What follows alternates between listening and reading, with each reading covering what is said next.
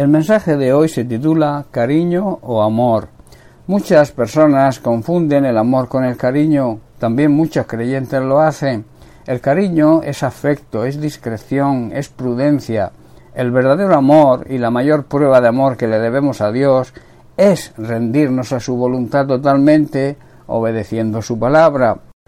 En Marcos capítulo 14 leemos los versículos del 3 al 6 Dice, pero estando él, se refiere a Jesús, en Betania, en casa de Simón el leproso, y sentado a la mesa vino una mujer con un vaso de alabastro de perfume de nardo puro y de mucho precio, y quebrando el vaso de alabastro se lo derramó sobre su cabeza.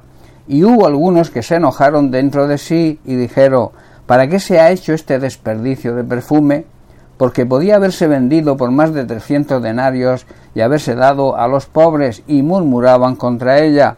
Pero Jesús les dijo con rotundidad, dejadla, ¿por qué la molestáis? Buena obra me ha hecho. Muchas veces algunos creyentes que supuestamente aman a Dios llegan a enfadarse cuando otras personas hacen una buena obra, las critican y las desmerecen. Este tipo de personas son las que nunca están dispuestas a hacer nada para servir a Dios ni a los demás.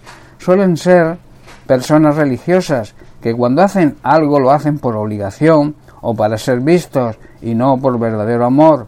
Y cuando alguien tiene iniciativa y sirven a Dios y a los demás con excelencia, llegan a criticar lo que hacen. Esto es precisamente lo que ocurrió en el pasaje que nos ocupa. A los religiosos de la época, a los fariseos, criticaron lo que hizo esta mujer, que derramó un caro perfume sobre Cristo, llegando incluso a regañarla. Jesús, que conocía la hipocresía de los fariseos, ellos no habían hecho nada por honrar al Señor, les reprende severamente. Esto también es de aplicación hoy para los que se comportan de esta manera, diciéndoles dejadla en paz, ¿por qué la critican por hacer algo tan bueno conmigo? Y luego les muestra algo que ellos tampoco hacían, ayudar a los necesitados, y por eso les dice siempre habrá pobres entre ustedes y pueden ayudarlos cuando quieran pero a mí no siempre me tendrán. Hermanos, el verdadero amor se demuestra con hechos. Si no es así, no es un verdadero amor. Si lo que hacemos o, lo que llamamos amor no nos lleva a hacer algo más allá de satisfacernos a nosotros mismos, entonces no es un realmente no es un verdadero amor.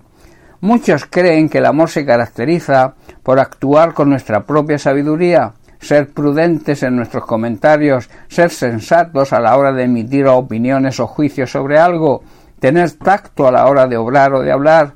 Si piensan así es porque se han olvidado del verdadero significado de lo que es amor.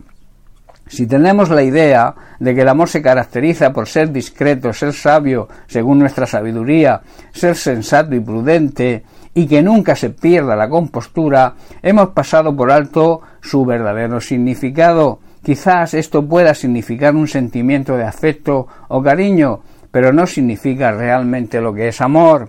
Amor es una decisión intensa que toma el ser humano que necesita y busca el encuentro y la unión física y emocional con la persona amada.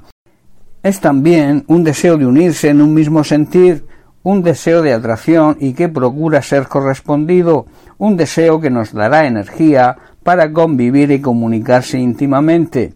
Ahora, cariño, ¿qué es cariño? Cariño es inclinación o buen afecto que se siente hacia alguien o algo. Es esmero, discreción, sensatez y prudencia con que se trata una persona. También significa hacer con empeño y sabiduría un trabajo. Muchos creyentes y muchas personas confunden el cariño con el verdadero amor. A veces se cree que Dios se encuentra pendiente de que le demos pequeños regalos, que le demos muestras de cariño y se piensa que así le estamos demostrando nuestro amor hacia Él. Hermanos, el verdadero regalo, el verdadera, la verdadera prueba de amor que le debemos dar a Dios es rendirnos a su voluntad por completo, obedeciendo su palabra. Hay grandes promesas cuando nos rendimos a la voluntad de Dios. En primera de Pedro capítulo 2 verso 15 el apóstol nos dice, porque esta es la voluntad de Dios, que haciendo el bien hagáis callar la ignorancia de los hombres insensatos. Cuando nosotros hermanos hacemos la voluntad de Dios y somos los primeros en obedecer su palabra, podremos callar a la gente ignorante que nos acuse sin ningún fundamento. También el, mismo apóstol Pedro en la carta, primera carta, capítulo 3, verso 17, dice, porque mejor es que padezcáis haciendo el bien, si la voluntad de Dios así lo quiere, que haciendo el mal. Hay una gran diferencia entre sufrir persecución por hacer el bien y sufrir persecución por hacer el mal. En la misma carta, capítulo 4, versículo 19, Pedro nos dice, de modo que los que padecen según la voluntad de Dios encomienden sus almas al fiel Creador y hagan el bien. Hermanos, si sufrimos por servir y obedecer a Dios, esta es la manera de agradarle. Seguiremos haciendo lo correcto y por tanto podremos seguir confiando en Él, porque también sabemos que Él nos creó y que nunca nos fallará. El apóstol Juan en su primera carta capítulo 2 verso 17 también dice, y el mundo pasa y sus deseos, pero el que hace la voluntad de Dios permanece para siempre. Este mundo un día se acabará, junto con todo lo que la gente desea, sus deseos, pero si hacemos la voluntad de Dios, si hacemos lo que a Dios le agrada, viviremos para siempre. Esto habla de vida eterna. También Juan en su primera carta en el capítulo 5 verso 14 nos dice, y esta es la confianza que tenemos en Él, que si pedimos alguna cosa conforme a su voluntad, Él nos oye.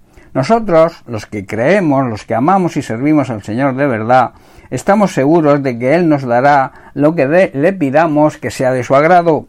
Termino con una pregunta. ¿Estamos dispuestos a demostrarle esa clase de amor a quien todo lo dio por nosotros? nuestra mayor prueba de amor es hacer la voluntad de Dios y obedecer y aplicar su palabra a nuestra vida. Recordemos que la voluntad de Dios es su palabra. La voluntad de Dios la encontramos siempre en las Sagradas Escrituras, en la Biblia. Si obedecemos la palabra de Dios, estamos haciendo su voluntad. Bien, pues hasta aquí el mensaje de hoy. Que Dios te bendiga. Un abrazo.